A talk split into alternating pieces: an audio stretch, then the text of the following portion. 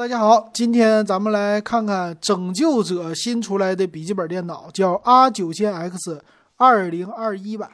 那这个是他们家的 AMD 系列的游戏本啊，我们来看吧。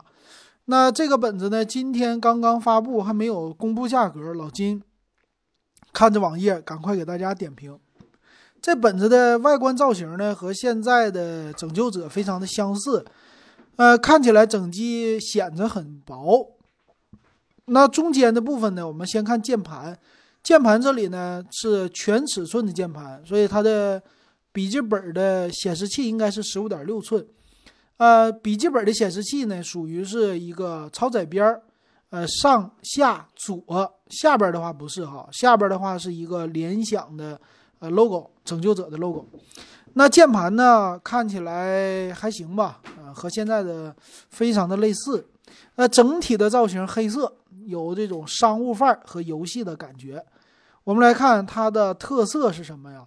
第一个特色就是 AMD 的处理器用的是 Ryzen，就是锐龙七四八零零 H 标压处理器。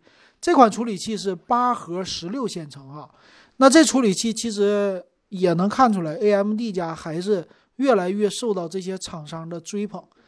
那它的好处和英特尔的十一代有什么区别呢？其实，在性能上，他们俩是差不太多的。但是呢，在功耗上，两个人差别非常大。比如说，这款处理器呢，最大的功耗，官方说了是六十五瓦，平时四十五瓦来运行。那这种就是功耗啊，比英特尔的十一系系列吧。是强了，估计是差不多一半的，省了一半的电。呃，最近呢，大家要是买游戏本，你就知道了怎么回事了啊。这个游戏本现在配的电源，电源我们说有一个大变压器是吧？呃，以前的话我们都觉得游戏本的变压器挺大了，现在更大，和基本上一个饭盒那么大。你带饭的话，或者买外卖啊，买一个小饭盒就那么大，特别的重。基本上和你中午吃的饭一边重，你就可以想象啊，那个为什么那么大？因为它达到了两百瓦之多的一个功率，为啥呢？就是英特尔的 CPU 太费电了。所以 AMD 好就好在它的七纳米的架构和英特尔十纳米的架构，这个谁省电谁纳米小谁省电，所以这是 AMD 的一个特色。但是性能整体来说和英特尔家还是比较均分的哈，只不过说可能配的充电器比较的小。另外，它也是有一个呃，属于是 GeForce RTX 二零六零的显卡，叫 Max Q 这显卡，说是也是啊，性能释放达到七十五瓦，七十五瓦再加六十五瓦，也是一百三十瓦吧，一百三一百四十瓦，再加上点别的，这个现在这是游戏本的一个小问题啊，就越来越像台式机了，就电池。电池其实也不小，但是充电器确实太大了哈，真占地方。那它拥有呢六个 G 的显存，挺高了哈。所以我估计下一步，呃，普通的游戏本它应该往超薄和省电来考虑了哈。那它也有一个功能叫 GFX 功能，就双显模式的切换，支持两种模式啊，一种就是。呃，咱们 CPU 内建的显卡，一个是独显啊，它有自动切换的形式。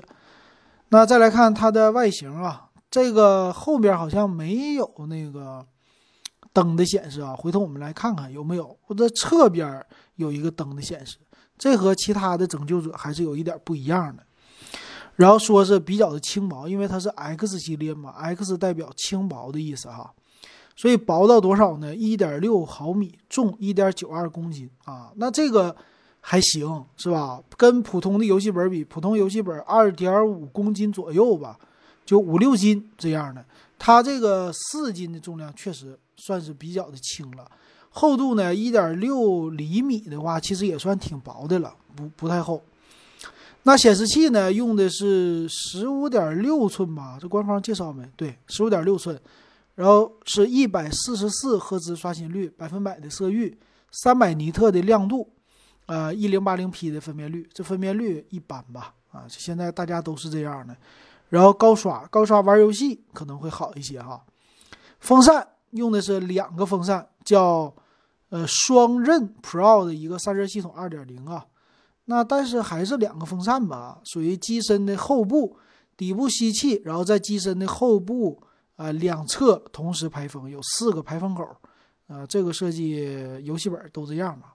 说散热面积增加了哈，但是这个怎么就没有液冷散热呢？那手机都有微液冷的散热，你这个笔记本电脑来个液冷，那这个多好啊，对不对？什么光铜管那不够，咵一个液冷搁里边一循环，那多牛！它支持三种模式：野兽模式、均衡模式、安静模式，来回的切换啊。这种薄一点的本子还是比较适合的。另外呢，就是说它的内存十六个 G，板载加插槽的设计，用的是 DDR4 的三二零零的内存啊，这内存也还行了哈。然后再有一个就是五百一十二 G 的 PCIe SSD 的硬盘，另外再预留一个 M 点二的接口，可以再插一个呃硬盘。再有什么呢？PCIe 三点零的说四通道啊，双插槽。这啥意思？应该就是 SSD 了啊，就硬盘插两个，配上一 T，应该是不错的哈。然后键盘上呢，就叫圆感键盘啊，这个布局没啥的，背光的就一种白色的背光，嗯，商务范儿，我觉得是商务范儿比较浓啊。那我看啊，它还有一个音响啊，咱们再看看音响方面是杜比的效果。再看机身的接口啊，在机身的右侧是两个 Type C 接口。机身的左侧呢，一个 SD 读卡口和3.5毫米的耳机接口；机身的背面两个 USB 3.2的呃接口，还有一个电源接口，所以两边都没有。这个有点不太对啊！你要接个鼠标、键盘什么的，还得插后边啊，也就俩 USB，剩下的得用 Type C 接口。那支持 WiFi 六，这个挺好，那传输速率是会快一些。那电池呢是七十一瓦时的电池，说是一个小时可以充百分之八十以上，算是原厂的快充的功能吧。那这个电池七七十一瓦时不算低了，挺不错的。那 这个电源呢，老金本来想它的电源能轻一点，轻一点，但是它不轻。它呢配的电源是二百三十瓦的，那看来和其他的一样了。那这个性能应该是很不错，但是这个电源实在有点压分量啊。这电源也不轻，又是一个大板砖呢。最近我不喜欢游戏本最新款的这个大电源，实在是太烦人了。那他也说了功耗啊，功耗方面呢，他说安静模式下可以用 PD 充电，也就是 Type C 接口啊，你可以买一个小的六十五瓦的那个充电器带着啊，也可以给它充电。这个是呢，呃，它达到六十到八十六瓦的支持，也就是。如果你有安卓的手机，啊，比如说六十五瓦的充电头，你可以带着给笔记本充电，就不用带那个大电源了。然后在安静和均衡模式下，它支持八十七瓦到一百瓦的 PD 的充电，也就是你买一个 OPPO 的手机，他们有一百二十瓦或者一百瓦充电的手机，那你带它的充电头，也可以给你笔记本电脑充电，用 Type C 接口。其实这是一个比较好的一个优势，但是你想玩野兽模式玩游戏，那你就必须，呃，用二百三十瓦的这个充电器了啊，这个不太好。但是没办法啊，鱼与熊掌不能兼得，对吧？它支持双扬声器、杜比的音效。再有一个就是指纹识别啊，电源键上默认带指纹识别，支持什么开机、唤醒的功能，然后手动可以关闭摄像头。啊，就是有一个滑动的模块儿，再看看还有什么功能啊？没了啊！再配拯救者的鼠标，反正这本子属于是兼顾商务啊、设计，再加上玩游戏，很适合学生啊啊！主要就看售价了，今天它没公布售价，我们就不多说了。然后它支持外挂一个叫多功能屏幕护眼挂灯，现在这种的挂灯在显示器领域比较的流行。嗯，但有什么作用我也不太了解啊。老金最近没买过。行，这就是这笔记本啊。我们来看详细的配置参数啊。配置方面呢，锐龙七也算是他们家最新的系列了吧？四八零零 H，用半年，这个 CPU 不会升级。明年的话，估计中旬吧，年中它会再升级新版本的。那三点五毫米耳机接口，然后十五点六寸的屏，这个内存还行，十六个 G 的完全够用。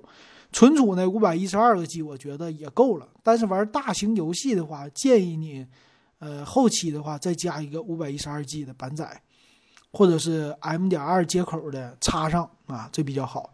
然后独立的显卡，这个还算是行吧。现在不能说 RTX 二零六零算多高端，只能算是中间中端的一个。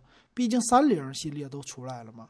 现在的位置也很尴尬，所以这机器我估计不能太贵吧，七八千块钱到头了，甚至可能再便宜点，六七千块钱哈。那支持 WiFi 六，背光键盘，一点九二公斤啊，差不多就这样。那价格呢？今天晚上公布。啊这个机型我觉得，嗯，属于挺好的吧？啊，在学生党挺适合的啊，学生党买这个。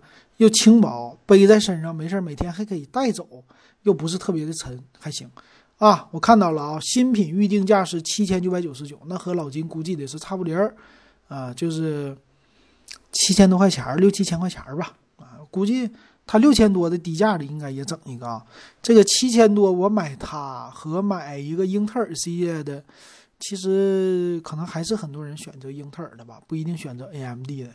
毕竟性价比不是那么特别的突出，它这个有一点和华硕的天选系列有那么一点点的类似，我的感觉啊，不知道大家什么样的感觉，欢迎留言告诉我。好，今天咱们节目说到这儿，感谢大家的收听还有收看。